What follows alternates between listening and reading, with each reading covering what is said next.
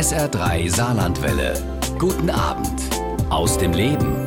Goethe ist an diesem Tag angeblich immer im Bett geblieben und Napoleon niemals in die Schlacht gezogen. Kommenden Freitag ist es wieder soweit. Dann fällt der 13. des Monats auf einen Freitag. Für die einen ja bringt der Tag Glück und für die anderen eben Unglück. Und der saarländische Volkskundler Gunther Altenkirch erklärt uns heute Abend bei SA3 aus dem Leben, warum das so ist und was es mit dem Aberglauben auf sich hat. Er führt in Rubenheim das Museum des saarländischen Aberglaubens, kennt sich also deswegen von Berufswegen mit dem Aberglauben bestens aus. Schönen guten Abend, Herr Altenkirch. Ich freue mich sehr, dass Sie mein Gast sind heute ja, Abend. Ja, guten Abend.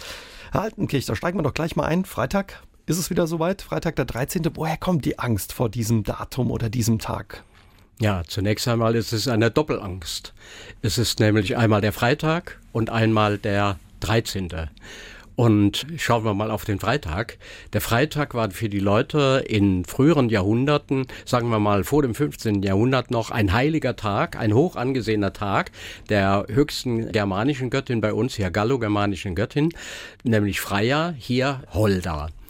Und die Kirche hatte versucht, diesen Feiertag als hohen anerkannten Feiertag zu eliminieren und hat gesagt, nein, nein, nein, es ist genau das Gegenteil. An einem Freitag ist Jesus ans Kreuz geschlagen worden. Und damit hatte der Freitag schon einen negativen Touch. Aber dann noch der 13. Die Zahl noch dazu. Die ne? Zahl dazu. Und da gibt es mehrere Erklärungen, mittlerweile übers Internet auch sehr magere und ja auch dumme Erklärungen. Aber wenn wir einmal zählen, 1, 2, 3, 4, 5 bis 12. Dann haben wir mit Ausnahme der 7, die ja äh, eine heilige christliche Zahl ist, nur einstellige Zahlen, einstellige Wörter. Dann kommt die 13, 14, 15 und es geht los. Es gibt kein einsilbiges Zahlwort mehr. Das ist eine, aber in der Volkskunde sieht man etwas viel, viel weiter zurück, nämlich in eine Zeit, vielleicht vor 2000 Jahren oder knapp 2000 Jahren, in denen die moderne Gesellschaft den julianischen Kalender hatte und dieser Kalender hatte zwölf Monate und die zwölf Monate hatten ein Symbol, nämlich die Sonne. Davor hatte man hier im linksrheinischen Raum, zumindest hier, den Mond als Symbol und der Mond hatte 13 Monate. Das Mondjahr hatte 13 Monate. Und wir finden diese Darstellung sehr schön im Dornröschen-Märchen. Mhm. Leider nicht in der Grimm-Ausgabe von 1803, aber im Volk wurde die ursprüngliche Version mit den 13 silbernen Tellern zu den 12 goldenen Tellern immer wieder erzählt. Kann man den Tag plus minus genau datieren, Herr Altenkirch, seit wann Freitag der 13. ein Unglückstag ist? Nein, das kann man gar nicht. Man muss sehen, in der Volkskunde gibt es Entwicklungen. Und wann das genau passiert ist, wann äh, das, das kann man nicht sagen. Wir wissen, dass im 15. Jahrhundert äh, die christliche Kirche viele Dinge der alten gallo-germanischen Religionen und germanischen Religionen eliminieren wollte und sie hatte dann dem Volk erzählt, was falsch ist und was richtig ist. Und vielfach ist es so, dass Reste des alten Glaubens bis in das 20. Jahrhundert erhalten geblieben sind. Deswegen wissen wir ja nicht, wann jetzt wirklich dieses oder jenes geglaubt wurde. Mhm. Wissenschaftler haben den Freitag, den 13. untersucht, Versicherungen haben das gemacht, Krankenkassen und rausgekommen ist immer wieder, es ist ein Tag wie jeder andere auch. Nichtsdestotrotz hört man immer wieder die Geschichten von Hochhäusern in Amerika, wo der 13. Stock fehlt, in Flugzeugen die Sitzreihe 13 fehlen soll oder selbst in Zügen soll die Sitzreihe 13 fehlen. Warum hat sich das so gehalten, Herr Altenkirch? Da muss ich ein Beispiel zugeben aus meiner Zeit, als ich noch viel Bundesbahn gefahren bin. Ich hatte einen Schaffner gefragt und der hatte mir gesagt, ein erster Klassewagen hat bei uns uns die Zahl 13 im ICE und wenn wir in der Woche fahren, dann nehmen wir diesen überfälligen Wagen heraus und die Leute behaupten dann stock und steif 11 und 12 und dann fehlt die 13 und die 14 ist dann wieder da. Aber das ist ein rein technisches Problem, weil es ein erster Klasse Wagen war. Mhm, aber offenbar hat es sich trotzdem bei den Leuten oder bei einigen Leuten gehalten, dass der Freitag der 13. Unglück bringen soll. Herr Altenkirch, Aberglauben, jeder redet darüber, aber vielleicht sollte man erstmal klären, was ist das überhaupt? Also zunächst einmal, das Wort besteht ja aus zwei Einzelwörtern. Äh, der Vorsilbe aber, die verwandt ist mit der Vorsilbe eber und äh, dem Wort Glauben. Und zu dem Glauben haben wir ja sehr viele Sprichwörter und auch Lästerungen. Wer glaubt, wird selig. Und das Wort aber und eber bedeutet falsch. Das heißt, wir sind in einer monotheistischen Gesellschaft und in dieser gibt es eine Buchreligion. Die, das Christentum hat eine Bibel. In dieser Bibel steht alles drin, so sagt man. Und was nicht in dieser Bibel steht und die Leute das trotzdem glauben, das ist ein falscher Glaube. Mhm. Also der Aberglaube. Das ist dann Aberglaube. Mhm. Wahrscheinlich kommt da auch eben viel aus anderen Religionen, die dem christlichen Glauben vorausgehen, etwa dem heidischen Glauben oder so. Ja, das ist genau ein ganz wichtiger Punkt. Die Kirche, so alt sie ist, hat immer versucht, die vorchristlichen Religionen zu eliminieren und das Volk hat eine andere Denkweise. Das Volk hat viele Dinge beibehalten, zum Beispiel die alte Götterwelt, die 5. bis 7. Jahrhundert zum Beispiel entsteht, wird bis in das 20. Jahrhundert in Resten noch bleiben dürfen. Und wir haben den alten Herrgott, die Altgottesmutter, also das erste ist Wodern, das zweite ist Holder bei uns hier linksrheinig und deren gemeinsamen Sohn Dona, den wir als Donner- und Gewittergott noch heute kennen. Mhm. Wie ist das denn? Wir haben über Freitag den 13. gesprochen, aber was für Aberglauben in Anführungszeichen sind noch verbreitet bei uns? Gibt es zum Beispiel auch Aberglauben, die positiv äh, belegt sind? Bleiben wir bei dem ersten Teil der Frage. Wir müssen mal in unsere Tierwelt gehen. Die meisten Tiere haben eine göttliche Beziehung, zum Beispiel der Wolf zu Wodern, der Rabe zu Wodern, zu Göttin Holder haben wir sehr große Beziehungen zu Katzen, Hasen und Eiern. Eiern sind Lebewesen in der alten Denkweise. Zu Dona haben wir den Fuchs, das Eichhörnchen und äh, andere rothaarigen Tiere und ganz wichtig, rothaarige Frauen und rotbärtige Männer waren bis in das äh, Hochmittelalter sehr hoch angesehen und die Kirche hatte dann versucht, diese Leute dem Aberglauben zuzurechnen und sie sind jetzt böse. Mhm. Man hört ja auch immer noch, dass angeblich in Tierheimen schwarze Katzen oder schwarze Hunde schwerer vermittelbar seien. Woher kommt das? Auch diese Furcht oder die Angst oder dieser Aberglaube, schwarze Katzen, schwarze Tiere können Unglück bringen? Jetzt müsste man sogar etwas äh, böswillig werden. Die Kirche, die versuchte, diese alten Religionsreste als Aberglauben zu beseitigen und setzte dagegen etwas, was im Grunde genommen auch Aberglaube ist. Zum Beispiel die schwarze Katze. Die schwarze Katze, ein, ein, Lieblingstier der Göttin Holda, hoch angesehen in unserer Gesellschaft und zwar auch heute noch. Und sie wird dann als böse Katze bezeichnet. Man unterstellte ihr alles Böswillige und Hinterhältige. Und wenn eine Katze über den Weg läuft, und dann noch eine schwarze ist und dann noch von links nach rechts, dann ist es am besten, man fährt gleich wieder nach Hause und nicht auf die Arbeit. Macht auf dem Absatz kehrt, dass einem kein Unheil begegnet bei uns trudeln schon viele Meinungen von unseren Hörern ein. Herr Altenkirch zum Beispiel, Annemarie Börzler aus Walsheim hat uns geschrieben, dass sie ja keine schlechten Erfahrungen mit Freitag dem 13. oder schwarzen Katzen gemacht hat. Klaus Utzig aus Neunkirchen-Vorbach hat uns ja eine E-Mail ins Studio geschickt und er schreibt Glaube, Aberglaube, Verständnis, Unverständnis, ein schmaler Pfad. Sein jüngerer Bruder, 62 Jahre alt, ist nach vielen Jahren schwerer Krankheit letztendlich doch unerwartet viel zu früh verstorben, schreibt er. Und er selbst hatte noch die Möglichkeit, sich von seinem Bruder am Krankenbett zu verabschieden. Für seine kleine Schwester war das aber nicht möglich und sie leidet sehr darunter. Und sie hat jetzt bei der Beisetzung ja dem Urnengrab einen handgeschriebenen persönlichen Brief beigelegt. Außerdem glauben die beiden ja, dass die schon verstorbene Mutter den schwerkranken Sohn und Bruder ja, um ihm weiteres Leid zu ersparen, zu sich geholt hat. Und er würde gerne von ihm Ihnen wissen, inwieweit Sie Verständnis für diese Vorgehensweise aufbringen oder halten Sie das für absoluten Aberglauben? Zunächst einmal den Fall mit dem Tod und dem Brief. Wir haben unheimlich viele Bräuche, die die Leute gerne gepflegt haben, bis in die heutige Zeit eigentlich. Die Bräuche nehmen allerdings sehr, sehr stark ab, weil wir die Hintergründe nicht mehr kennen. In vergangenen Zeiten war es üblich gewesen, dass man sich von einem Toten verabschiedet. Die Leute tun das ja heute auch nicht mehr, indem sie zu den Sterbenden hingehen. Sie wollen dieses Leid nicht sehen. Und es ist ein sehr alter Brauch gewesen, mit einem Brief sich noch einmal zu verabschieden. Eine kleine Geschichte noch zu unseren saarländischen Bergleuten. Man hat es immer wieder gehört. Dass Leute einen Hauerschein den Toten mitgegeben haben, den toten Bergleuten mitgegeben haben. Und noch etwas, man gab ihnen auch einen Schlegel mit. Die Leute wissen das heute nicht mehr warum. Dann erzählen sie, ja, dann konnte der, wenn er scheintot war, von unten an den Sarg klopfen, aber das hätte keiner gehört da oben, sondern der Schlegel ist das Symbol, das sein ganzes Leben ihn begleitet hatte und man ehrte die Toten. Wenn man ein Pfarrer ist, würde man sagen, es ist ein Aberglaube. Wenn man aber ein Mensch ist, muss man sagen, man bewahrt sich selbst den Respekt vor den Toten und bewahrt sich sehr viel Erinnerung an den Toten. Mhm. Und das finde ich als etwas sehr Positives. Positives. Und es war durchaus üblich, wenn ich Sie richtig verstehe, dass man eben dem verstorbenen Angehörigen oder sogar Freund eben einen Brief geschrieben hat, eine Art Abschiedsbrief, den man ihm auch mitgegeben hat auf die letzte ja, Reise. Ja, richtig. Mhm. Sie haben, wenn die Musik lief, erzählt, Sie machen das selbst auch aus Respekt vor Verstorbenen. Ja, das mache ich auch. Und bei besonders äh, lieben Freunden und äh, ich bin da immer froh, wenn das auch von den äh, Angehörigen gesehen wird. Äh, die können auch diese Briefe lesen.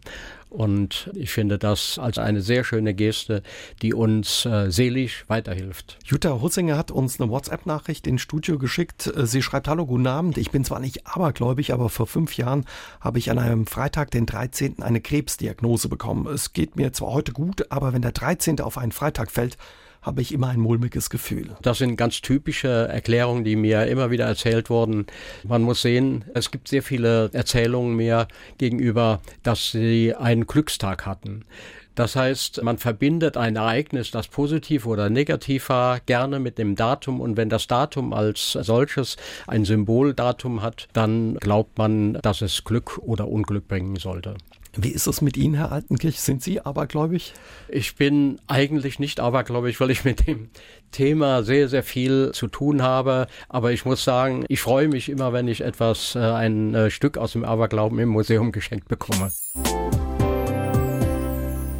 Herr Altenkirch, wir haben eben drüber geredet, dass Menschen früher gerne Briefe ihren Verstorbenen mit auf den Weg gegeben haben, auf ihre letzte Reise. Ottmar Konrad aus Rehlingen hört uns zu und äh, er ist Mitglied einer Studentenverbindung. Er, er hatte erzählt, wenn jemand aus der Verbindung stirbt, wirft man ja den, auf den Sarg quasi in das Grab seine Mütze von der Studentenverbindung. Offenbar auch so ein Brauchtum oder ein Aberglaube. Bräuche sollte man ihn grundsätzlich nicht dem Aberglauben zuordnen, denn Aberglaube hat immer noch so ein bisschen negativen Teil Touch.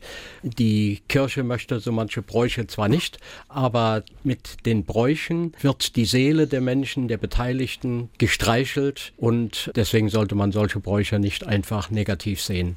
Also das mit der Mütze nachwerfen, es gibt ja viele andere Dinge, die äh, dem Toten nachgeworfen werden, zum Beispiel ein bisschen Erde, in der Regel dreimal, damit es auch an die Trinitatis-Formel erinnert. Die Katholiken streuen etwas Weihwasser über den Sarg. Also es gibt viele viele Dinge, die man den Toten mitgibt. Das ist etwas sehr Positives. Ich habe es gesagt, Ihr Museum des saarländischen Aberglauben, Sie nehmen uns heute Abend quasi mit auf eine kleine Museumsführung. In Ihrem Museum gibt es zum Beispiel auch ein Dachbalkenstück zu entdecken mit einer getrockneten Zunge eines Fuchses und mit einem kleinen Kreuz aus einem Rosenkranz daran. Was hat es damit auf sich, Herr Altenkirch? Das sind Leute gewesen, die haben an ihrem Sparren auf dem Speicher dieses äh, Element entdeckt und konnten im Moment nichts damit anfangen. Wir haben gemeinsam dann darüber äh, gesprochen und das Ganze analysiert. Es war das wussten die Leute noch gegen Blitz und Donner, also dass der Blitz nicht in das Haus einschlägt. Die Zunge war von einem Fuchs und der Fuchs gehört zu der äh, Tierwelt des Donnergottes, also Donas. Und das Interessante dabei war, dass dieses Stückchen Schnur kein Stückchen Schnur war, sondern es war ein Stück Leinen äh, von ungefähr 10 Millimeter Breite, das torsiert wurde, also gedreht wurde. Und dieses Leinen gehört in den Glaubensbereich und Verehrungsbereich der Göttin Holda. Und dann musste aber ein christliches Symbol mit dazu, das war dieses Kreuz. Und dieses Kreuz sollte nicht ein einfaches Kreuz sein, sondern es äh, war ein Kreuz von einem Rosenkranz, das ein Toter mitbekommen hat. Und viele Jahre später, nachdem das Grab nochmal ausgehoben wurde, hat man dieses Kreuz gefunden. Und damit hatte es ein äh, Stück Magie des Totenreiches gehabt. Und diese drei Dinge hatten das Haus schützen sollen. Und offenbar hat es auch geholfen, denn das Haus war nicht abgebrannt. Klingt aber trotz alledem ein bisschen bisschen unheimlich alt. Wenn man sich mit dem Aberglauben beschäftigt und auch die Leute dann sprechen hört, was sie alles erfahren haben von ihren Vorfahren und so weiter, dann geht man etwas ruhiger an diese Dinge alle heran. Was gibt es noch zu entdecken? Bei Ihnen im Museum gibt es auch sowas wie Zauberzettel. Was hat es damit aus sich? Es gibt erstens mal eine Unmenge unterschiedlicher Zettel, die alles Mögliche bewirken sollen. Wir sind da auch im christlichen Bereich. Zum Beispiel habe ich ein Stück gebracht aus dem Odiliendom in Dillingen. Da hatte einer vor äh, vielen, vielen Jahren oder eine, einen kleinen handgeschriebenen Zettel, so groß wie eine Streichelschachtel, in eine Ritze gesteckt. Man sieht äh, deutlich Putzspuren von der Putzfrau oder so. Auch die Größe des Zettels dann anzeigen. Und da stand dann drauf, Heilige Odile, schenke uns auch ein Kind wie Maria und Arno. Das heißt, hier wurde gebeten und äh, viele Leute erklärten das dann, ja, die Juden haben ja ihre Klagemauer und da stecken sie auch solche Zettel hinein. Also man fand in Kirchen solche Zettel und es gibt eine Unmenge unterschiedliche Zettel, die im Volksglauben verbreitet wurden und zu finden waren, bis hin zu den vielen Schutzbriefen und Schussbriefe, die also Soldaten, die Soldaten vor Schüssen, mitgegeben hat. Die den Soldaten mitgegeben wurden, damit sie vor feindlichen Kugeln geschützt werden. Was von diesem Aberglauben, den man früher noch gepflegt hat, hat sich bis in unsere Zeit ja gehalten oder überliefert, was wir vielleicht auch gar nicht so genau wissen mehr oder so wahrnehmen, dass das ein alter Aberglauben ist? Also die meisten Leute wissen von vielen Dingen nichts mehr, aber ich will ein Beispiel äh, nennen, was wir modernisiert haben seit dem Ende des 19. Jahrhunderts. Das sind die vielen Bauopfer, die man eingebracht hat, die es übrigens äh, auf der ganzen Erde gegeben hat. Man wollte sich mit der Geisterwelt versöhnen, den man ja das Bauland weggenommen hatte, den Lebensbereich dieser Geister eingeschränkt hatte. Und diese Bauopfer verschwinden nach und nach zugunsten eines Grundsteins, auch bei einfachen Leuten, also bei einfachen Häusern, nicht nur bei äh, Kirchen, Brücken und äh, Schlössern. Und heute gibt es noch viele Leute, die ähnliche Dinge einbringen, wie man sie im Grundstein eingebracht hat, nämlich die äh, Zeitung, die Tageszeitung, kleine Geldmünzen und etwas ganz Persönliches von den Besitzern des Hauses. Also das kommt auch eben daher dann. Ja. Altenkirch, eigentlich haben Sie auf der Vöcklinger Hütte Fernmeldemonteur gelernt, später dann als Wirtschaftsingenieur bei V&B beziehungsweise später als Verwalter beim Fraunhofer Institut in Saarbrücken, aber auch in Dresden gearbeitet. Woher kommt Ihr Interesse für die Volkskunde und ja für die Geschichte unserer Vorfahren? Das geht auf meine Kindheit zurück. Ich muss ganz ehrlich sagen, als kleiner Bub, schüchtern, war ich froh, wenn ich äh, Leuten zuhören konnte und ich habe das äh, genossen, wenn alte Frauen Märchen und Sagen erzählt haben und dann dann ließ ich mal eines dieser Hefte, in das ich äh, die eingetragen hatte, auf der Schulbank liegen. Mein Lehrer Raimund Schneider, der hatte dann das Heft gefunden und jetzt dachte ich, jetzt kommt eine Abreibung. Aber er hatte das positiv gesehen und hat gesagt, Gunther, du musst alles aufschreiben, was die Alten sagen, nicht nur die Märchen und Sagen, aber die kannst du auch weiterführen. Mhm. Also das war auch ja so ein Brauchtum, dass die Alten eben früher eher Geschichten noch erzählt haben und auch weitergegeben haben. Und Sie haben als kleiner Junge eben da schon gerne zugehört. Sie sind ursprünglich ursprünglich in Ratebeul geboren, aber nach dem Zweiten Weltkrieg mit ihrer Familie nach Becking gekommen. Ja, meine Mutter ist mit uns vier Kindern los und das war eine abenteuerliche Reise gewesen, die viele Monate gedauert hat und dann können wir uns als Kinder noch erinnern, als wir dann endlich in Becking ankamen und diese furchtbare Reise auch zu Ende war. Mhm. Sie haben dann eben diese Geschichten gesammelt und es waren nicht nur Geschichten von Menschen, die sie kannten, sondern auch von Menschen, die ja in die Ortschaft nach Becking gekommen sind. Da waren eben auch so Leute wie, ja, der Scherenschleifer, wie nennt man die Menschen? Das, das waren Vaganten gewesen. Vaganten, genau. Ja, und ich habe äh, erst neulich wieder eine schöne Begegnung gehabt mit einem Gespräch. Das war ein Zigeuner gewesen, der mit einer Frau ankam und er hatte dann äh, Geige gespielt.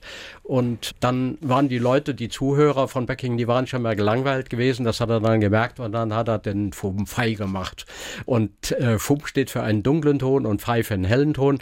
Und mit dem Zupfen der Geige setzte eine völlig andere Melodie ein und er tanzte dann dazu und seine Frau ging nachher rum und sammelte Geld ein. Das war nicht viel gewesen. Wir haben normalerweise sehr wenig Geld dabei gehabt und äh, ich kann mich sehr gut an diese ganzen Dinge erinnern. Ich habe auch auf dem Merziger Markt mit dem Herrn Weiß, auch einem äh, Vagant aus dem Hochwald, viele Gespräche gehabt.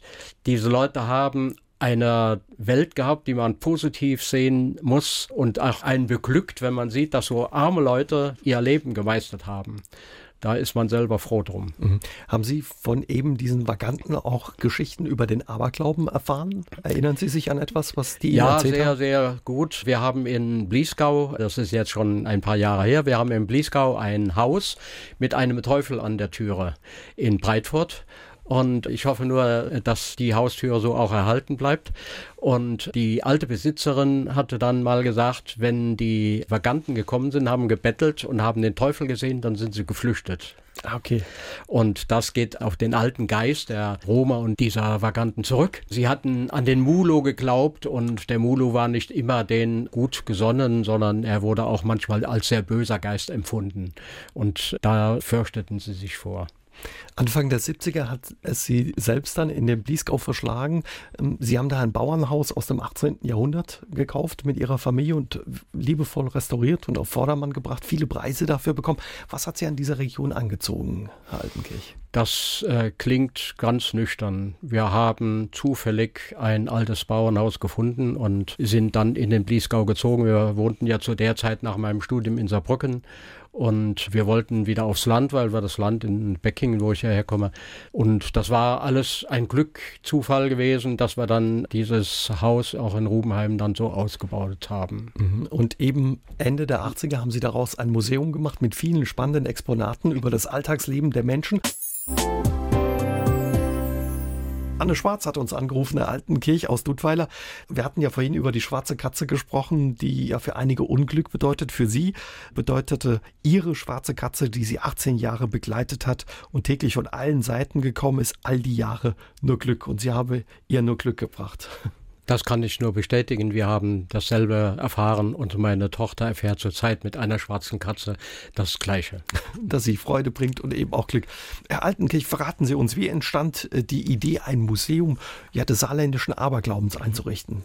Äh, zunächst einmal in der Sammlung äh, über die Alltagskultur des Saarlandes war schon eine große Sammlung Aberglauben vorhanden gewesen insgesamt, damit die Leute mal so eine Vorstellung haben, über 1000 Exponate.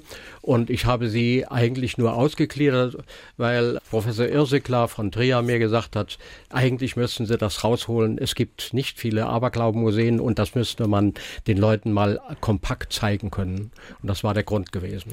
Und da gibt es wirklich spannende Dinge zu entdecken. Wir haben die Bauopfer schon angesprochen, aber es gibt zum Beispiel auch alte Schuhe, die eingemauert wurden, zu entdecken, Skelette von einer Katze, aber auch ganz häufig stößt man auf Haare. Was hat es mit den Haaren auf sich? Ja, Haare sind ein sehr wichtiges Symbol in unserer Gesellschaft. Man hatte gesagt, wenn ein Mensch stirbt, dann überleben die Seele und die Haare. Und von einer Frau, die verheiratet war und mindestens ein Kind hatte, hatte man den Zopf, den sie zu einem Knoten äh, hinter dem Kopf gemacht hatte, abgeschnitten und man hatte daraus ein Haarbild machen lassen. Interessant dabei ist noch, dass diskutiert wird, wer hat so etwas gemacht. Wir wissen in der Volkskunde heute nicht mehr den Namen dieser Handwerkerin, denn es war wirklich eine Handwerkerin gewesen und nicht wie im Internet zu finden, die Perückenmacher, die diese Arbeit nicht machen können. Also es war ein eigenes Gewerke ein eigenes Gewerk gewesen, sehr selten zu finden. Als ich nachforschte, ob nach dem Ersten Weltkrieg noch im Bliesgau eine Handwerkerin da war und da wurde mir gesagt, man misst gehen auf Sagemin. Da muss ein Dorf gewesen sein, wo noch eine Frau war, die das konnte, die die Arbeit noch machen konnte. Und es gab sogar Eheringe aus dem Haar der Großmutter. Es gab sogar Uhrenketten, von denen ich sehr viele zeige, die aus dem Haar der äh, Vorfahren waren und die die Arbeiter sehr gerne getragen haben. Und man sieht auf alten Bildern, wenn Dienstjubiläum war, äh, dass die Uhrenketten ganz besonders gerne vorgezeigt wurde. Mhm. Also mit einem gewissen Stolz offenbar auch getragen ja, wurden. Denn etwas solches zu besitzen von der bereits lange verstorbenen Großmutter oder Urgroßmutter galt den Leuten als sehr, sehr viel. Aber man findet eben auch magische Geräte oder Nägel und sowas wie Zauberwürfel. Ja, es äh, gab Würfel, da ist die Sechs ersetzt durch äh, Symbole, die Glück bringen sollen. Und es gibt einen Würfel, ich habe nur ein Exemplar. Das war eine Wahrsagerin, die arbeitete mit Leuten zusammen und die Zahlen drei, fünf und sechs spielten in der Würfelwelt eine besondere Rolle und sie hat auf diesem Würfel zwei Dreien, zwei Fünfen und zwei Sechsen, die jeweils sich gegenüber sind und niemand kann bei den ersten zehn Würfen vielleicht erkennen, dass äh, hier mit einem gefuttelten Würfel gespielt wurde und dann konnte sie sehr schnell die Leute zu einem positiven Ergebnis führen. Okay, da konnte sie den Aberglauben der Menschen für ihre Zwecke nutzen mit dem genau Würfel. Genau das war der Zweck mit diesem Würfel gewesen. Wenn man jetzt hört, Sie haben ja da über 1000 Exponate, 1500 Exponate. War das Saarland ein sehr abergläubisches Land? Nein, das darf man nicht sagen. Der Aberglaube ist flächenmäßig ziemlich gleich verbreitet. Man muss sehen, dass es einige Dinge gibt, die sind in einigen Regionen stärker verwurzelt, warum auch immer. Aber Aberglauben ist ein sehr, sehr breites äh, Gebiet und mit vielen, vielen unterschiedlichen Exponaten. Und man darf nicht sagen, das Saarland ist ein typisch abergläubisches Land. Es ist gesammelt worden. Das heißt, es gibt kein Bundesland, das eine so große Sammlung hat. Herr Altenkirch, wir hatten es ja eben von den Haarbildern, von denen Sie berichtet haben, und Monika Bressen aus Fechingen hat uns angerufen und sie hat erzählt, sie hat sowas auch in Fürstenfeldbruck im Klostermuseum gesehen und sie findet zum Beispiel diese Bilder sehr schön auch. Kann ich gut verstehen, wenn man sie gesehen hat. Herr Altenkirch, Sie haben ja 30.000 Exponate, es waren sogar mal mehr, 50.000 Exponate eben aus dem Alltagsleben der Menschen aus den vergangenen Jahrzehnten oder auch Jahrhunderten, darf man glaube ich sagen. Wo haben Sie die Dinge her? Wo haben Sie die gefunden? Sehr, sehr unterschiedlich. Die ersten Dinge, die habe ich äh, vom Sparmüll geholt oder von Schuttplätzen. Die Schuttplätze waren ja früher noch offen gewesen. Und dann sprach sich das auch herum. Leute haben mich angerufen, ob ich vorbeikommen könnte, äh, das ein oder andere Zimmer und den Speicher zu entsorgen. Das habe ich dann auch getan getan. Und sehr viele Leute bringen mir einzelne Teile oder auch tütenweise, kistenweise die Dinge ins Museum heute. Wie ist es? Wie haben die Leute damals reagiert, wenn die ausgemistet haben, den Keller oder den Dachboden und dann kommt jemand und sagt, darf ich den Kram haben, den alten? Die Leute haben sich von den Dingen verabschiedet und waren froh, wenn ich das mitgenommen habe, weil sie das Gefühl hatten, da ist etwas, das bleibt dann, da ist es wenigstens noch in äh, guten Händen und ich habe dann bei einzelnen Dingen auch Interviews geführt und die Informationen, die die Leute mir dann gegeben haben, da haben die gezeigt, sie sind richtig glücklich, dass ich dann das Exponat auch mitgenommen habe. Also waren nicht verwundert oder haben gesagt, was will er mit dem alten? Nein, Kram? gar nicht. Ja. Sie haben es gesagt, Sie haben viele, viele Zeitzeugengespräche über die Jahrzehnte geführt. Ich glaube, Sie haben Karteikarten, wenn man die übereinander stapeln würde, wären sie so hoch oder mittlerweile schon höher als der Kölner Dom? Ja, höher, wesentlich höher. Also sind etwa 200 Meter, wobei ich sie nicht senkrecht gestapelt habe, sondern waagerecht in Karteikästen abgesondert habe. Also wie muss man sich das vorstellen? Sie sind wirklich übers Land getingelt und haben versucht, die Menschen zu treffen. Äh, sehr unterschiedlich. Viele Leute sind auch auf mich zugekommen. Ich sehe noch die Zeit, wo ich während des Studiums in Saarbrücken gekellnert habe. Da hatte ich immer mal Pausen gehabt, wo ich die Leute befragen konnte und die Leute waren sehr froh gewesen, mir Informationen zu geben. Dann gab es Leute, die dann gesagt haben, ey, meine Oma, die ist schon über 90 und die müsste sie noch mal freuen. Ja? Und dann bin ich dann auch dorthin mit Tonbandgerät und habe dann solche Aufzeichnungen gemacht. Man muss sich viele, viele Varianten vorstellen. Der alte Kessler Peter, ich glaube 1910 etwa geboren, der hatte dann mal zu mir gesagt, so, well, schaust mal das Ding da ab und da schwätzt man mal, wie alles richtig war. Also er mochte kein Tonbandgerät und er sprudelte vor Wissen, was er über seine Familie immer wieder erzählt bekommen hat und es ist ein wahrer Schatz, den ich da sammeln durfte. Erzählen Sie uns die ein oder andere Geschichte oder eine Geschichte, die jetzt zum Beispiel aus diesem Mann herausgesprudelt ist, die Ihnen vielleicht auch in Erinnerung geblieben ist. Ach Gott, das sind sehr, sehr viele Geschichten.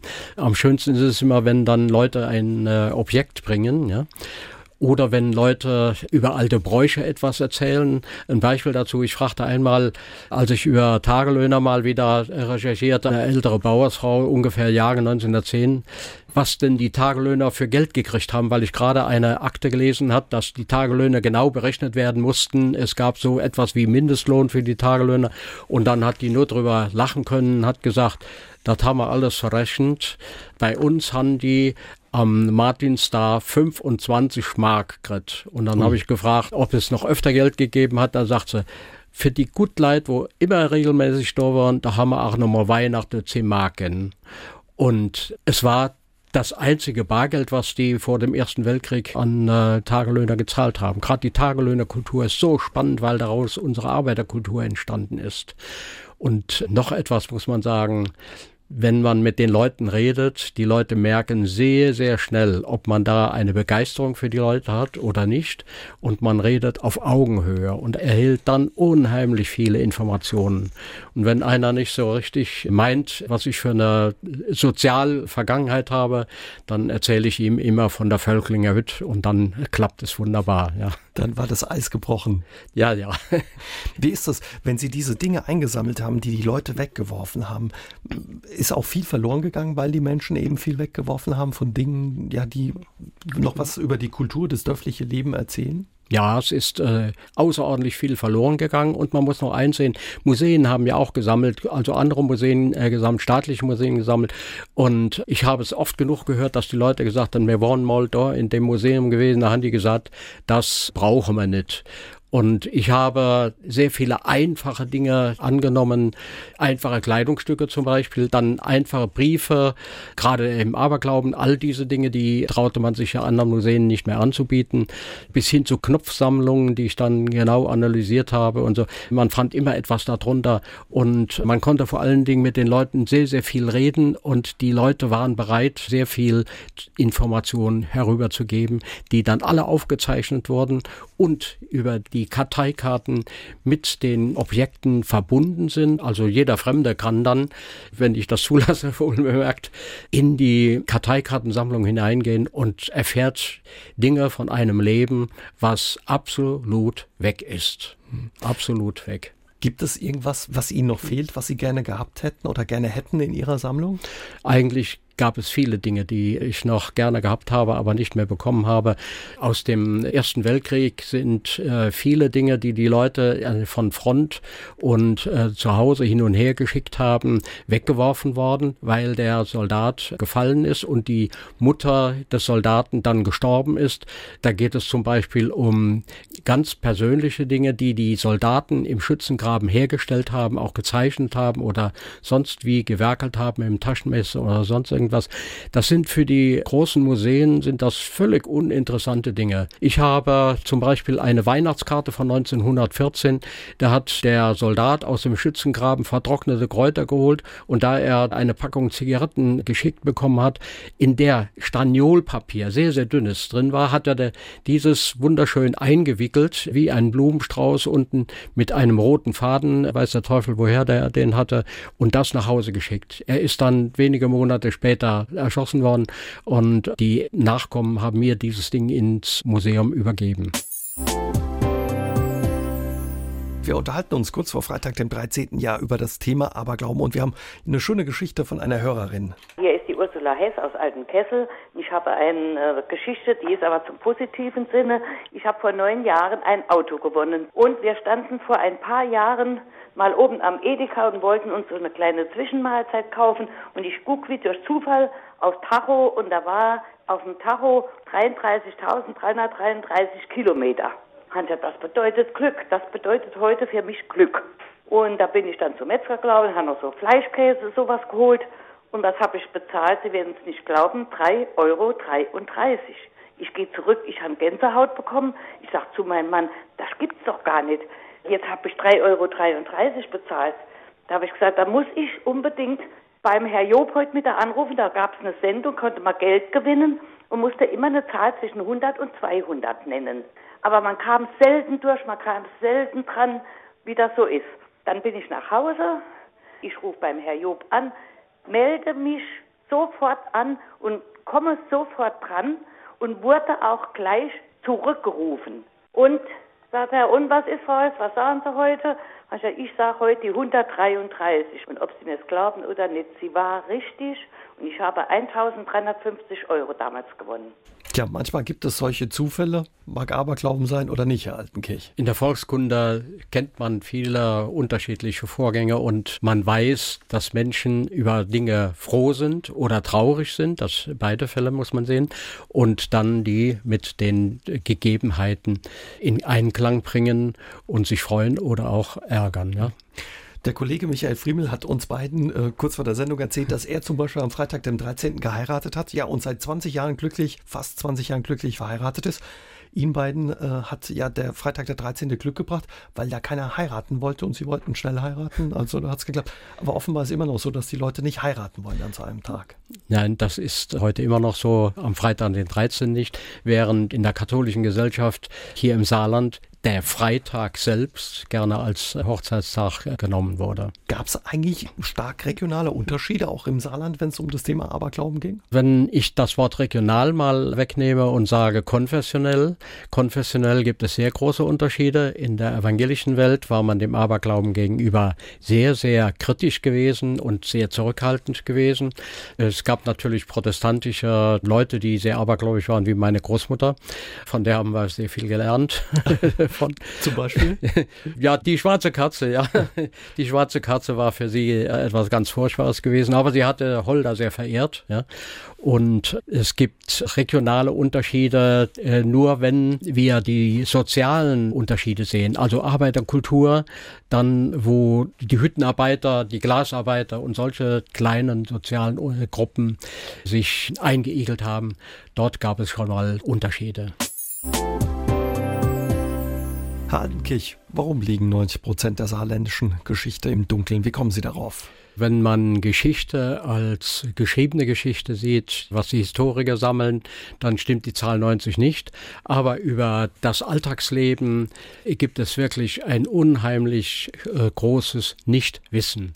Und das ist sehr traurig. Das hängt damit zusammen, dass sehr viele Leute heute nicht mehr miteinander reden. Und es hängt an einer typischen saarländischen Eigenschaft. Bergleute zum Beispiel, die ja einen großen Teil der Arbeiterkultur im Saarland stellten, haben normalerweise sehr wenig mit ihren Familien über ihr Alltagsleben geredet. Und das ist immer wieder erstaunlich, Warum? wenn ich mit den Angehörigen rede, mhm. dass sie dann sagen, ja, das so genau wissen wir das nicht. Warum ist es so, dass sie so wenig geredet haben mit den äh, Angehörigen? Über die Bergleute habe ich sehr viel gearbeitet und sie sind eine eigene Kaste. Und man muss sich das auch so vorstellen, dass man unter Tage gelernt hat, schon von den Preußen her, dass der Nachbar der wichtigste Mensch und die größte Sicherheit ist. Und Bergleute untereinander haben sich sehr gut unterhalten, haben sehr viel Informationen geliefert, aber sobald es dann nach außen ging, ist man darüber still geblieben. Mhm. Dann muss man auch noch eins sehen, es gab eine dünne Sozialschicht im Saarland, die von der Arbeiterschaft und von, auch von den Bergleuten nicht unbedingt so erbaut war, wie das vielleicht ein Volkskundler heute ist. Ja.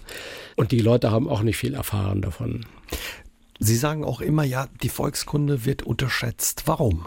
Weil anders als andere äh, Geisteswissenschaftler die Volkskunde überwiegend nicht mit Archivmaterial arbeitet, sondern man begibt sich unter die Leute und redet mit denen. Mhm.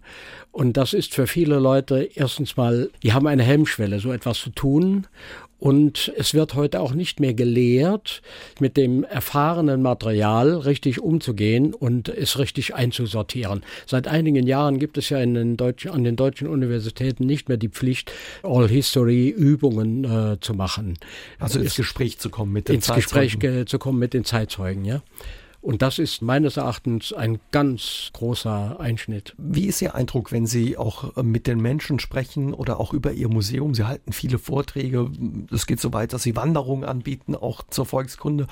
Ist ein Bewusstsein da für diese Volkskunde, für diese Volksgeschichte? Es ist ein Bedarf da, allerdings nicht in großen Strömen von Menschen. Es sind immer wieder einzelne Leute, die gerne die zu diesen Veranstaltungen kommen und gerne zuhören und auch sehr dankbar sind, weil sie gelernt haben, meistens sind es solche Leute, die auch ein bisschen äh, Familienforschung machen, weil sie gelernt haben, man kann sich selbst nur verstehen, wenn man die Vorzeit versteht und auch die Vorfahren versteht. Mhm. Hat sich das auch ein bisschen wieder verändert? Weil ja mittlerweile ist ja so, dass man diese Erinnerung auch gerne wachhält oder sich dafür wieder interessiert für alte Bräuche. Also es gibt, das ist jetzt meine Erfahrung, immer weniger Leute, die sich wirklich sehr intensiv für diese die alten Dinge interessieren. Mhm und äh, die auch da nachlesen und auch mit den Alten, die noch leben und davon etwas wissen, redet.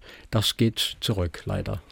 Hängt das vielleicht auch ein bisschen damit zusammen, Herr Altenkirch, dass ja Volkskunde nicht immer so professionell oder auch äh, Heimatkunde betrieben wird, wie Sie das machen, wenn man ja in Ausstellungen vielleicht auch in Ortschaften kommt, dass einfach was ausgestellt wird ohne große Erklärungen? Ja, das ist richtig. Und wir sehen das ja auch in Museen, in vielen Museen in Deutschland. Man geht heute rein in die Museen, man sieht die Objekte, aber es gibt sehr wenig Informationen, die genau auf die Objekte zielen, indem die Objekte genau beschrieben werden mit allen Einzelheiten. Das ist etwas, was ich ja völlig anders mache. Und das ist ein großer Nachteil, den wir heute haben. Hier ist SA3 aus dem Leben, heute mit dem Volkskundler Gunther Altenkirche. Und an den hat Herbert Wendles aus Blieskastel eine Frage. Wir haben uns ja gerade über die Volkskunde unterhalten, Herr Altenkirch, dass sie ein Stück weit auch unterschätzt wird. Er würde gerne von Ihnen wissen, warum ist die Volkskunde wichtig? Ich glaube, das hatte ich vorhin schon mal angedeutet. Die Volkskunde zerlegt in die beiden Wörter über das Volk, kund zu sein, also etwas zu wissen. Und die Volkskunde erforscht alles Wissen über das Volk, über die Menschen. Und deswegen ist das sehr, sehr wichtig, wenn man etwas über sich selbst weiß. Anne Jautz hört uns in Salui zu und äh, sie würde gerne wissen von Ihnen, ob Sie wissen, woher die Redensart kommt. Es sterben immer drei in einem engeren Umfeld. Das ist eine typische Einbildung, die im Nachhinein erzählt wird. Es ist völlig unbelegt dass tatsächlich äh, so etwas passieren würde. Mhm. Äh, es ist auch immer wieder die Rede von einem toten Vogel, der ruft und dann quasi Menschen sterben würden. Ja, ja das zählt zum Aberglauben hinzu. Es gibt mehrere solche Elemente. Der Holzbock äh, in den äh, Deckenbalken und eine ganze Reihe anderer auch. Klaus Utzig hat sich nochmal zu Wort gemeldet per Mail aus Neunkirchen-Vorpach und er liest regelmäßig ja oder jeden Morgen die Horoskope in der Tageszeitung und er würde gerne wissen, wie viel ja Glauben man dem schenken darf oder ob das alles Hokuspokus ist. Also dazu muss ich eins sagen, es gibt eine Menschengruppe, die mir sehr, sehr leid tut. Das sind die Schreiber von Horoskopen. Die haben sehr viele Probleme, überhaupt das Richtige immer schreiben zu können, damit es nicht auffällt, dass es immer wieder dasselbe ist. Viele Leute halten von den Horoskopen gar nichts. Wir unterhalten uns ja über Aberglauben, auch im Saarland. Was für Aberglaube war in der Vergangenheit oder im Saarland am stärksten verbreitet? Ja, das ist, das ist sehr, sehr schwierig zu sagen. Ich kann in, in diese Frage eigentlich gar nicht so beantworten. Mhm. Sie führen seit Ende der 80er Jahre eben in, ja, in der ehemaligen Scheuer Ihres äh, Bauernhauses in Rubenheim dieses Museum für ähm, dörfliche Alltagskultur und eben seit einigen Jahren auch für den saarländischen Aberglauben. Nichtsdestotrotz, es kommen viele Menschen, aber witzigerweise nicht aus Rubenheim. Womit hängt es zusammen? ja, aus Rubenheim, auch aus äh, Nachbardörfern. Die Leute kommen nicht, aber das sind, ist nicht so, dass die Leute mehr böse sind, sondern man sieht sich täglich und man schwätzt miteinander. Die Leute kommen von außerhalb her und wenn ich das Museum geöffnet habe, zum Beispiel am Sonntag jetzt, weil es der dritte Sonntag im Monat ist, dann sind das auch nicht so viele. Die meisten wollen als Gruppen kommen. Dann sind sie mit mir unter sich und erfahren in einer Führung, dass sie wesentlich mehr von den Exponaten mitkriegen, als wenn sie als Einzelpersonen kommen. Oder hängt es auch ein Stück weit mit der besonderen Geschichte Ihres Hauses zusammen? Die Scheune war auch im Zweiten Weltkrieg eine Zeit lang ein Gefängnis gewesen. Nicht nur die Scheune, sondern das gesamte Haus war ein Gefangenenlager für Zivilgefangene gewesen und äh, direkt neben der Haustür auf der linken Seite war das Wachlokal gewesen. Wir haben teilweise gemauerte Elemente, die darauf noch hinweisen. Anne Jautz hatte sich ja gemeldet aus Louis, Herr Altenkirch, wo es nochmal drum ging, um diese Redensart, es sterben immer drei.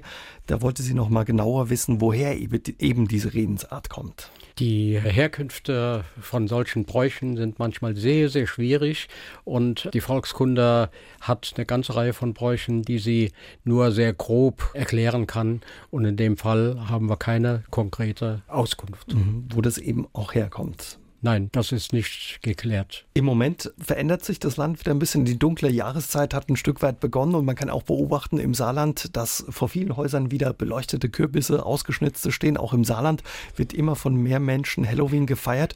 Und Herr Altenkirch, aber ja, dieser Gruseltrubel nenne ich das einfach mal, da gibt es volkskundlich eigentlich gar keinen Grund, dass wir uns daran beteiligen, oder? Nein, es gibt es gar nicht. Es gibt es schon deswegen nicht, weil wir keine Beleuchtungsbräuche zu dieser Zeit hatten. Auch die Rummelboards entsteht erst sehr viel später. Und äh, man muss eins sehen, in der frühen Novemberzeit kam ein ganz großes Fest auf uns zu, das in dem Saarpfalzkreis und in der äh, Hinterpfalz immer noch äh, groß gefeiert wurde. Das ist die Martini-Kirmes. Und danach geht es dann allmählich in die ruhige Zeit über und dort kommen die Geister wieder, zum Beispiel ab der Andreasnacht. Und dann tauchen auch solche Dinge auch auf. Die Rummelboards und die Habergeis, diese erscheinen in, ab dieser Zeit erst. Die Rummelborze, das sind Rüben, die ausgehöhlt wurden ja, und auch beleuchtet wurden. Ja, die Rummelbords sind äh, ausgehöhlte Rüben. Sie ersetzen die ältere Habergeist, die wesentlich ältere Habergeist, die aus einer Wurzel bestand. Und diese geschnitzten Rüben wurden jetzt, damit sie nicht schrumpeln, direkt nach der Rübenernte sehr gerne mit einer Kerze versehen. Und deswegen ist die Rummelbords also seit dem späten 19. Jahrhundert in eine frühere Zeit gerückt, nämlich in den Oktober.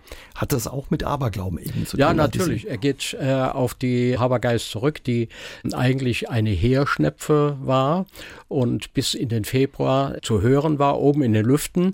Man vernahm den Vogel und dann glaubte man, eine Geistererscheinung danach machen zu dürfen und die wurde dann richtig verkleidet. Also im Museum habe ich eine solche alte Habergeist stehen, war allerdings mit einem Tuch zuhängt und dann konnte man alte Leute und kleine Kinder erschrecken, die noch nicht zu Hause waren. Ich meine, man muss sich das auch mal vorstellen, dieses Dorfleben damals, die Straßen waren nicht beleuchtet wie heute. Wenn man da Geräusche hörte, die man vielleicht auch nicht zuordnen konnte, ja, da war es vielleicht auch nicht schwierig, abergläubisch zu sein, an Geister ja, zu glauben. Ne? Äh, das ist genau richtig. Und noch etwas kommt hinzu, was wir immer unterschätzen, dass es keine richtigen Straßen gab. Es gab Erdlöcher und also Mulden in der Straße und man äh, tappte dann hinein, fiel auch oder schwankte und man glaubte dann, Geister sind in jedem Fall dran schuld gewesen. Oje, oje.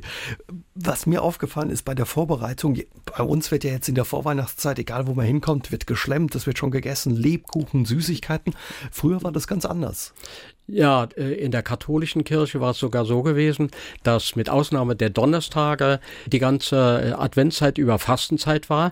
Die wurde dann von der Diözese Trier und der Diözese Speyer im Ersten Weltkrieg 1917 aufgehoben. Aber sehr viele Leute hielten sich, da, äh, besonders ältere Frauen, hielten sich nicht daran.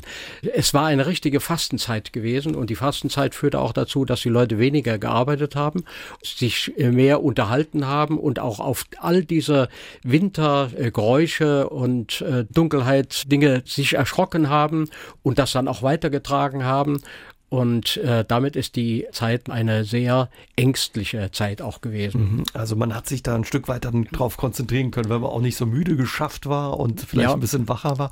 Was auch ganz interessant ist, die Tage zwischen den Jahren waren wirklich ruhige Tage, um auch die Geister nicht irgendwie zu verärgern. Ja, die sogenannten Rauhnächte. Rauhnächte. Da durfte sich kein Rad drehen. Das heißt, äh, man durfte keinen Wagen führen, keinen Flug, äh, kein Spinnrad betätigen.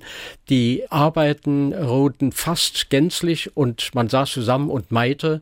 Und wenn man äh, zusammengesessen hat und meit, ohne dass das Spinnrad sorte, war eine ganz andere Geräuschkulisse gewesen. Und da hörte man selbst die Totenuhr, das ist also in den Gebälk der Zimmerer ein Holzbock, der da drin war und der nagte dann und dann erschraken die Leute und die Leute haben wirkliche Ängste dann auch gehabt. Man glaubte nicht, dass es äh, einfach nur ein Holzbock ist, sondern man glaubte, dass hier Geister am Werk sind. Unheimliche Zeiten, Herr Altenkirch, waren das. Ja, äh, die, die werden immer so hingestellt, als wäre es die wunderschöne, gute alte Zeit gewesen. Sie hatte sehr, sehr ängstliche Zeiten auch gehabt. Mhm. Vielleicht muss man das auch ein Stück weit sagen, bei Ihrer Volkskunde, die Sie betreiben, Sie hängen nicht der guten alten Zeit hinterher. Im Gegenteil, Sie wollen aufklären darüber. Ne? Ja, ich habe durch die vielen Zeitzeugenprotokolle äh, oder Zeitzeugen gezeigt bekommen, wie die Welt wirklich war. Und das sollte man auch den Leuten von heute wieder weiter sagen. Sie waren nicht so toll gewesen, wie so Träumer es äh, gerne gehabt hätten. Herr Altenkirch, Markus Holstein hört uns in Duttweiler zu und wir hatten es ja gerade eben über die gute alte Zeit und er sagt, das Gute an der alten Zeit ist, dass sie vorbei ist. Was Sie dazu meinen, würde er gerne wissen. Ja, ich halte die gute alte Zeit äh, für vorbei. Aber wenn man sich äh, erinnert an viele, viele feine Details, dann kommt ein etwas ganz anderes, dass wir nämlich in der heutigen Zeit etwas aufgebaut bekommen haben von den Alten, von den Altvorderen, über das wir uns freuen können. Die Alten haben selbst diese Freude an vielen Dingen nicht so gehabt. Aber Sie würden auch sagen, es ist gut, dass eben die alte Zeit ein Stück weit vorbei ist. Ja, es ist gut, dass wir ein Fundament haben und dieses Fundament immer mal wieder ausbuddeln und gucken, was war wirklich dahinter gewesen. Frau Altmaier hört uns in Köllerbach zu. Wir hatten es eben von, wie sagten Sie nicht, die Himmelsgeiß, weil sie fragt, ihre Schwägerin hat immer erzählt von der Himmelsgeiß und damit habe sie den Kindern Angst gemacht, was sie dazu wissen. Aber das war eben genau dieses Wesen, diese Gestalt, die Sie angesprochen haben. Die Habergeist, die ich vorhin genannt hatte, die hat eine Entwicklung gehabt und wurde dann im Ende des 19. Jahrhunderts, besonders in den katholischen Familien, zu einer Himmelsgeist. Zunächst einmal hatten einige noch Ängste gehabt, die von der Habergeist herkamen, aber dann war die Himmelsgeist die Begleiterin des Nikolaus geworden und wurde dann im 20. Jahrhundert, so in den 1930er Jahren, von einem Mädchen dargestellt oder manchmal auch von zwei Mädchen dargestellt.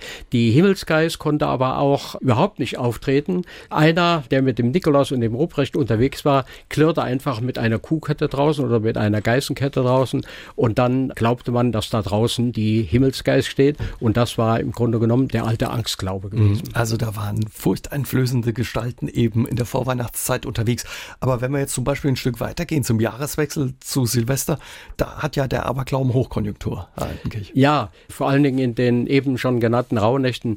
Man muss einfach so einsehen, die Leute haben keine Beleuchtung gehabt, sie haben kein Fernsehen gehabt, sie haben oft nur äh, lauwarme Räume gehabt, in denen sie gelebt haben und man saß zusammen und, und hatte sich erzählt und äh, da kamen viele, viele alte Geschichten und Geisterängste auf, die auch anhielten. Und dann war man froh gewesen, wenn Silvester kam, denn das war die letzte Wintersonnenwende. Da wurden die Vormittage wieder länger und dann kam Neujahr. Und Neujahr hat ja den Touch, es ist alles im Jahr wieder neu.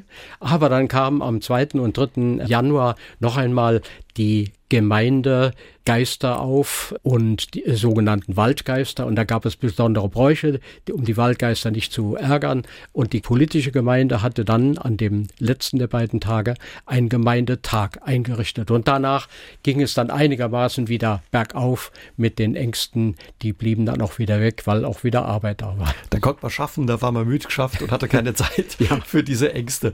Ähm, Herr Altenkirch, was haben Sie als nächstes vor? Sie haben schon viele spannende Ausstellungen gemacht, sei es über Zahnstocher, über Eheringe. Was kommt als nächstes? Was planen Sie? Ich will dem äh, unteren Teil des Aberglaubenmuseums, in dem noch die Ausstellung Schönheit des Gesichtes zu sehen ist, äh, eine neue Ausstellung aufbauen über Hexen, vor allen Dingen Hexenabwehr, was heute etwas verkünstelt ist. Äh, die Hexe ist nicht mehr die Hexe von früher. Heute ist die Hexe bisweilen lieb und nett und die kleine Hexe und, und alles Mögliche. Hexe war etwas absolut Böses gewesen, ohne Abstriche. Und sie war in dem Alltagsleben der Leute etwas, worüber man sich gefürchtet hat, oft mehr als über den Teufel selbst. Und wie ganz kurz noch, wie hat man sie abgewehrt? Mit vielen, vielen Dingen. Erstens mal, Hexe bemächtigte sich äh, Dinge der Menschen und diese Dinge wurden geschützt, bis hin zu den Fingernägeln, die man dann unter den Hollerbusch vergraben hatte. Und äh, man hat alle möglichen Amulette gehabt und die Kirche hatte auch entsprechende Dinge damit zugeliefert. Volks- und Aberglauben heißt das neue Buch von Gunter Altenkirch, was dieser Tage im Geistkirch Verlag erscheint. Herr Altenkirch, vielen Dank für den Ausflug ja, in den saarländischen Aberglauben. Das hat viel Spaß gemacht und war sehr spannend. Schön. Und ja, kommenden Dienstag geht es auf Weltreise. Die beiden Saarländer Anne Duchstein und Sebastian Hafner reisen um die Welt, installieren dabei in Entwicklungsländern Solaranlagen und blocken darüber. Wenn Sie Lust haben, mit den beiden und vor allen Dingen auch mit mir um den Globus zu reisen, würde ich mich freuen, wenn Sie kommenden Dienstag wieder dabei sind. Bis dahin, passen Sie gut auf sich auf und vor allen Dingen am Freitag, der 13. Wir wissen jetzt ja, wie wir all das Unglück abhalten können. Tschüss und eine gute Nacht wünsche Ihnen Ihr Uwe Jäger. SR3 aus dem Leben. Immer dienstags im Radio, danach als Podcast auf sr3.de.